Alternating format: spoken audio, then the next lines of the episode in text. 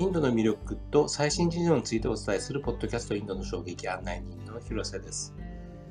えー、今回はですね、えー、インドの緑の父と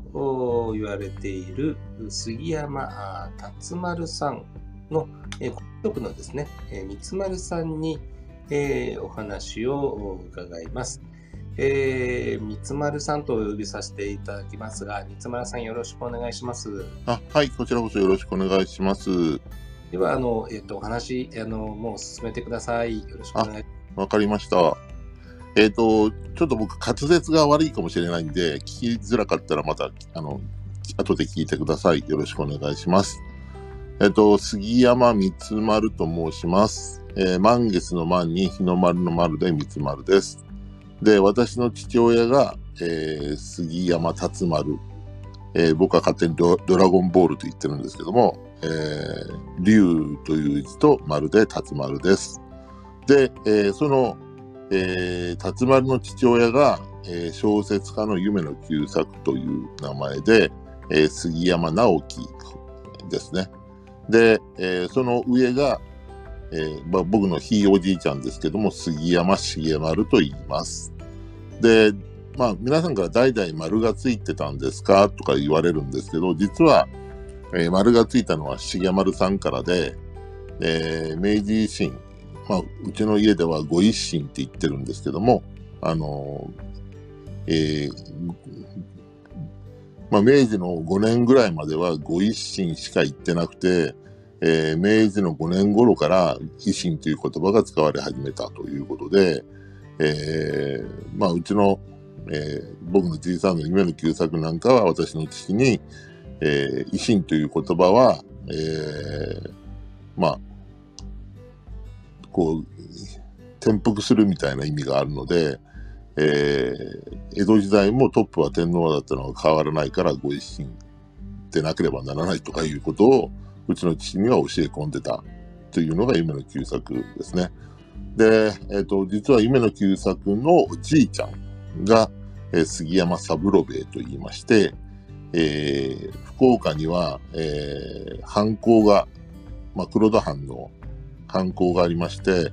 えー、そこの、えー、周遊館という、えー、観光の水戸学の先生をしてたということで、えー、さっき言いました僕のひいおじいちゃんの重丸と夢の旧作は、えー、そのサブロベイさんから教育を受けてると。で、サブロベイさんは、えー、重丸を、まあ、育てて、重丸は二十歳過ぎぐらいからもう福岡にいなかったんですね。東京に出て行って、えー、活動してまして、で、えー、子供の夢の旧作を残して、福岡にはあんまり帰ってこなかったと。だから、えー、サブロベイさんに、えー、夢の旧作も教育をされてると。ですから、えー、まあ、東京の評論家の方なんかはそこら辺は、完全無視しちゃって、えー、夢の旧作と重丸のな間には、えー、その心が通じてなかったみたいなことを評論で書かれたりとかいろいろしてるんですけども、まあ、僕の家に家族として伝わってるのは、えー、重丸と、えー、夢の旧作は、まあ、若い頃はどうかわかりませんけど、ある程度年取ってからは同じ思いであったと。で、同じ教えを受けて同じ思いをえー、引き継いでて、で、えー、その思いの、えー、を人生で実現する部分が違ったというような、え、形ではないかなというふうに僕は思っております。で、まあ、うちの父親も夢の旧作とか CM のことを書き残してるんですけども、あの、やっぱ同じようなことを書き残してるというふうに僕は思ってますので、えー、まあ、三郎兵衛さんの教えが重丸と旧作に伝わって、その旧作から、えー、うちの父にその教えが伝わっているということになります。で、えー、インドに関わったのは、重丸さんと、から私の父ですね、がインドに関わってます。で、僕が小学校に、えー、入るか入らないかぐらいまあ、もうちょっと小さかったかもしれませんね。えー、うちの家には、ガンジーさんの直弟子の人が、えー、毎年のように来られておりました。で、えー、何をされてたかと言いますと、えー、まあ、成人になって、えー、まあ、僕はですね、え小さかったので、えインドの人が来られると、ヨーグルトが食べれるんですね。で、当時は、今はもうヨーグルトどこでも買えますけど、当時はあんまりヨーグルトしかなくて、で、そのガンジーのお弟子さんが来られるとヨーグルトが食べれるということですごい嬉しかった覚えがあるんですけども、で、ガンジーのお弟子さんは何をしに来られたかというと、えー、ガンジーの教えの中に、えー、日本古来から民衆の間に続く技術を日本で学んできなさいというのがありまして、えー、最新のものは今のインドでは役に立たないと。で、まあ日本政府とか、あのー、日本の人たちっていうのは新しいものを教えればよかろうもん、新しい製品を持っていけばよかろうもんっていうふうに、えー、思われる人が多いんですけども、新しい製品を持っていくと修理することもできないし、結局壊れてしまったらそのままなんですよね。で、昔から日本にある民衆の間に伝わる技術っていうのは、えー、それは学んでインドに帰れば、インドの人たちが、えー、それを自分たちのものとして、えー、自分たちの環境に合ったような風に変えていきながら、え今度は新しいインド文化として、インドの人たちの、まあ、後々に伝えることができると。で、ガンジーって、えー、糸車を回してましたけども、あれは民衆が、えー、技術を習得するということの、えー、象徴としてガンジーは糸車を回してたんで、えー、ガンジーの本当の活動というのは、え、最下層の人々がそういう生活に必要な技術を身につけて生活に困らなくなる。そういうふうな状況になることが初めて、なって初めてガンジーの目標とした、独立に、到達できるんだというような、教えをですね、ガンジーの弟子たちに伝えて、そのガンジーの弟子たちの中で、まあ、うちの父がガンジーの弟子たちと関わるようになった時に、まあ何でもそうみたいなんですけど、えー、ガンジーの弟子であることをひけらかして、えー、自慢して、でそれを自分の、えー、地位名誉、金の向上のために使うという人々と、えー、地方にいて、えー、地方の民衆の中にそういう技術を定着しているために、えー、一生懸命に活動している人たちと、えー、2種類あって、で、まあ、うちの父は言ってたんですけども、私は地方にいて、えー、ガンジーの教えを細々でもいいから実践している、苦労している人たちを、大事にしていきたいと思って活動してるんだというようなことを私に、え、父は伝えておりました。で、え、その父と、え、インドをつないだっていうのは、まあ実はあの戦後の、えー、ある時期に、まあ昭和二十何年ですけども、まあ、うちの父のあの陸軍士官学校の知り合いと同期生とたまたま出会ったのが最初なんですけども、実はあの、うちの父は、えー、昭和10年に重丸が亡くなり、それから昭和11年、翌年に夢の旧作がなくなって、で、その時に福岡に4万6千坪の土地が残されたんですね。で、えー、まあバブルの時だったら、それ全部売ったら100億ぐらいの土地なんですけど、でそれを、えー、うちの父は小さい頃からですね、まあうちの父も馬鹿正直なんで、えー、小さい頃から、これはみんなから錠剤を集めて作った、えー、農園だと。杉山農園だと。で、それは何のために使う、あの作ったかというと、えー、まあ、原業者って右翼って言われてるんですけども、その原業者の若者の訓練の場と、アジアの各国が独立したときに、えー、一番大事な農業を、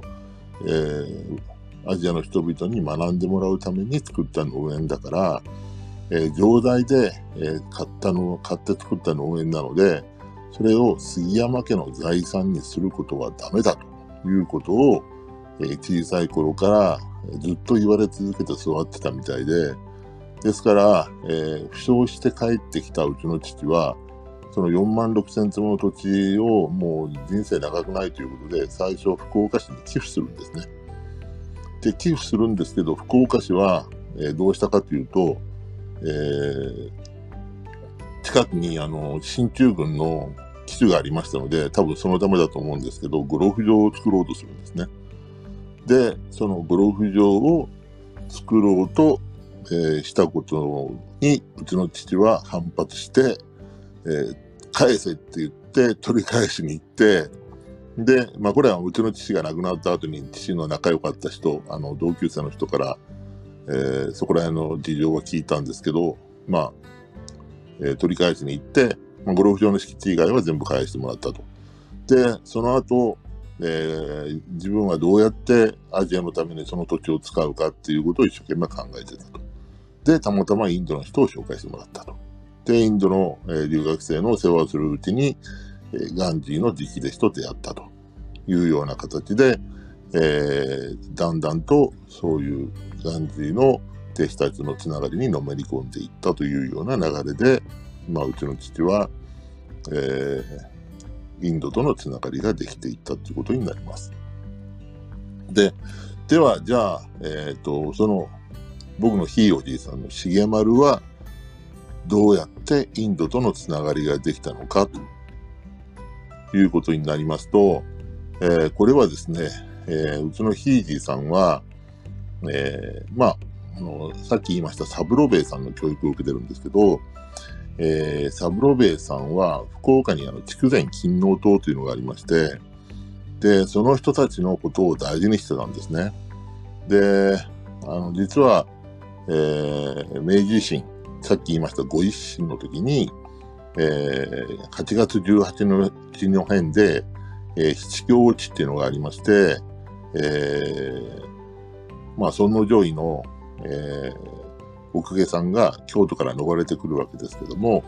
それを福岡の方で受け入れた、まあ、五教を受け入れた、え筑前勤王党というのがありまして、で、慶応元年に受け入れるんですけども、その後に、えー、半年後に、えー、黒田藩、福岡藩の、えー、殿様の意向が変わって、えー、百何十名かが断罪されて、そのうちの死亡者の十何名かが殺されてしまうというような感じで、その中には、あの、西郷隆盛が、えー、金王荘月賞と金港湾に、えー、沈んだ時に、西郷隆盛を助け上げたような人たちも中には入ってたというような形になるんですけども、えー、そういう形で、えー、まあ、あの、金農家の人たちが、えー、抵抗もせずに亡くなっていったと。で、それを、まあ、うちの家もその時にあの、結局閉門で、えー、長男は廃着になってみたいな感じのことがあってるんですけど、まあ、その人たちの教えを、どうも重丸と旧作に伝えたと。で、まあ、うちの日、そのサブロベイさんは、えー、明治になって、まだあの、廃藩置県とかな る前に、えー、もう侍もこれからは働くべきだということで、えー、殿様に12時間意見して、で、えー、半年間、あの、謹慎になって、謹慎が解けたらもう侍辞めて、えー、矢に下ったと、野に下ったというような話が残ってるような人なんですね。で、えー、そういう人からの教えで、えー、アジア、まあ、あの、なんとかさないかんということで、えー、いろいろ重丸さんは、まあ、庶民のためになんとかさないかんと思って動くんですね。で、まあ、そこら辺の経緯はいろいろあるんですけど、あのー、最初は伊藤博文が、その、明治維新になって利権を、あのー、えー、使って私服を肥やしてるというふうに思い込んで、伊藤博文を殺しに行こうとしたりとか、えー、山岡鉄舟の門下に入って、紹介状書いてもらって、あの、殺しに行こうとするんですけど、えー、山岡鉄舟の手紙に、えー、この若者は、えー、血気盛んだけども、将来このような血気盛んな若者は、えー、日本の将来のためになる可能性が高いから、伊藤さん、あなたの器量で、この若者を、え、説得して、えー、まともな道に、えー、歩かしてください、みたいなこと書いてあって、で、えー、伊藤博美は、今じゃ考えられないかもしれませんけど、あの、何時間か相手して、で、うちのヒーディーさんはそれに納得して、えー、そういうテロ活動はやめようということで、それからテロ活動を一切にやめたというようなことがあって、で、えー、まあ、25歳の頃だったと思うんですけども、あの、筑豊丹田、福岡にあるんですけども、そこの石炭を売りに香港に行くんですね。で、香港に行った先で、その香港の状況に対して、えー、もう、驚きで帰ってくるんですね。っていうのが、香港は犬と中国人は入るべからずという縦看板があっちこっちにあると。で、えー、植民地になったら日本もこのような状況になるんだなということで、いうことで、えー、これからは植民地にならないような日本というのを作っていかなきゃいけないんじゃないかということで、えそれを肝に銘じて、えー、動き始めると。で、えー、当時、あの、まあ、日清日露その後経験するんですけども、明治の後半にはどうやったかというと、えー、日本とタイ以外は全て植民地です、ほぼ。中国も半分ぐらい植民地になってます。で、その中で、え、日本の、まあ、あの、中央政府の人たちは、えー、富国強兵で、えー、西洋と同じように植民地を戻るような国になってあ、軍隊を強くして、そういうふうな国になれば、日本は生き残れるというふうに思われてた人たちがいて、でもう一つは、うちのヒージンさんたちアジア主義っていうんですけど、あのー、もし日本が生き残ったとしても、白人の世界だから、えー、最後は白人同士たちが話し合って日本を攻めてくるだろうと。で、そうならないためには、アジアの各国の独立運動家たちをと組んで、それを支援しなければいけないと。で、それによって、日本の独立が守れるだろうというふうに考えた人々がいて、で、えー、そういうふうな人の中から、まあ、その一人として、うちのヒージーさんがいて、で、アジアの独立運動家を作っていくんですね。で、その中に中国の孫文もいますし、それから、えっ、ー、と、インドから逃れてきたラース・ビハリー・ボースもいまして、で、そのラース・ビハリー・ボースを作ったことが、えー、東京新宿の中村屋さんに、えー、の相馬さんのところにかくまって、えー、ことがインドとのつながりの最初という形になります。ということで、えー、そろそろお時間なので、ここら辺で、えー、今日は区切りをつけたいと思いますが、えー、どうでしょうか広瀬さん。はい、えー、ありがとうございました。本当にあのいろんな背景があるっていうのがよく分かったのと、えっ、ー、と、ですので、あの、続きがちょっと楽しみかなと。えー、すみません、ややこしいでしょ？あ、いえいえ、あの、えー、わかります。あの、ある程度知ってる方もいらっしゃると思うんで、えー、どうも今日は、じゃあ、ありがとうございました。あ、いいえ、どうもありがとうございます。